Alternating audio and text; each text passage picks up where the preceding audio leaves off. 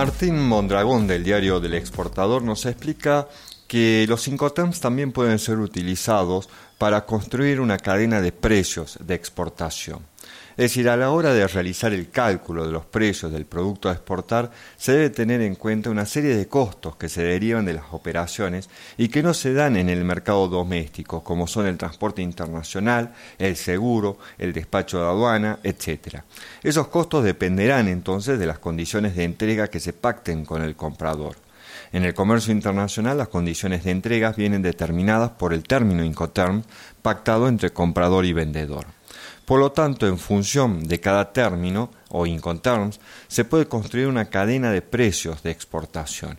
A medida que se incrementan las responsabilidades y los riesgos asumidos por el exportador, el precio de la mercancía va aumentando. Costos relacionados con la cadena internacional son los siguientes. Primero, y estos son 23, 24 costos diferentes. Primero, el costo de producción. Segundo, la comisión por agente o comercial o brokers. Tercero, el envase, el empaque y el embalaje para la exportación. Cuarto, movilizar la carga hasta la rampa de la fábrica. Quinto, cargar el vehículo de acercamiento, el que es el, flete corto, digamos. Sexto, movilizar la carga hasta el transportista. Siete, cancelar los gastos de almacenaje. Octavo, efectuar trámites de exportación, licencias y documentos que se presentan ante aduana. Noveno, descargar el vehículo de acercamiento. Décimo, colocar la carga al costado del vehículo transportador. Once, efectuar las operaciones de verificación, y esto es la intervención de aduana. Doce, cancelar los gastos de carga en el vehículo transportador. 13. Cancelar los gastos de estiva en el vehículo transportador, esto puede ser un buque. 14. Pagar el flete hasta el punto acordado. 15. Prima del seguro internacional. sexto, Asumir los gastos de desestiva. séptimo, Cancelar los gastos de desestiva. 18. Efectuar trámites de importación, licencias y documentos, esto es, en el país de destino. 19. Cancelar los tributos a la importación.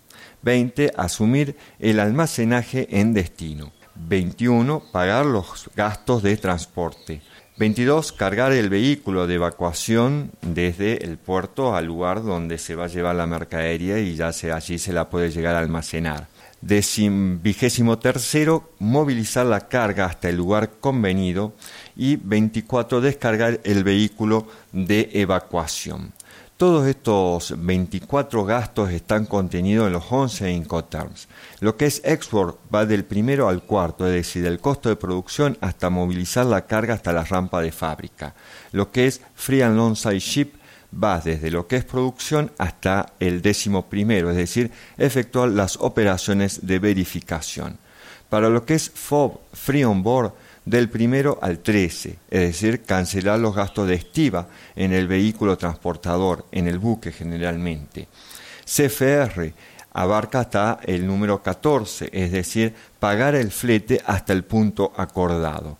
Cuando es CIF, un paso más, el 15, pagar la prima de seguro internacional. Cuando es DAT, Delivery at Terminal, sería hasta el número 17, pagar y cancelar los gastos de descarga del buque que ha transportado o del medio de transporte de la mercadería.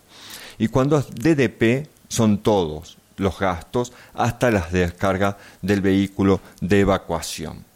El contrato de seguro siempre va a ser en cláusula C, lo más bajo, a menos que las partes acuerden llevarlo a una cláusula A, como mencionamos en nuestro eh, podcast anterior.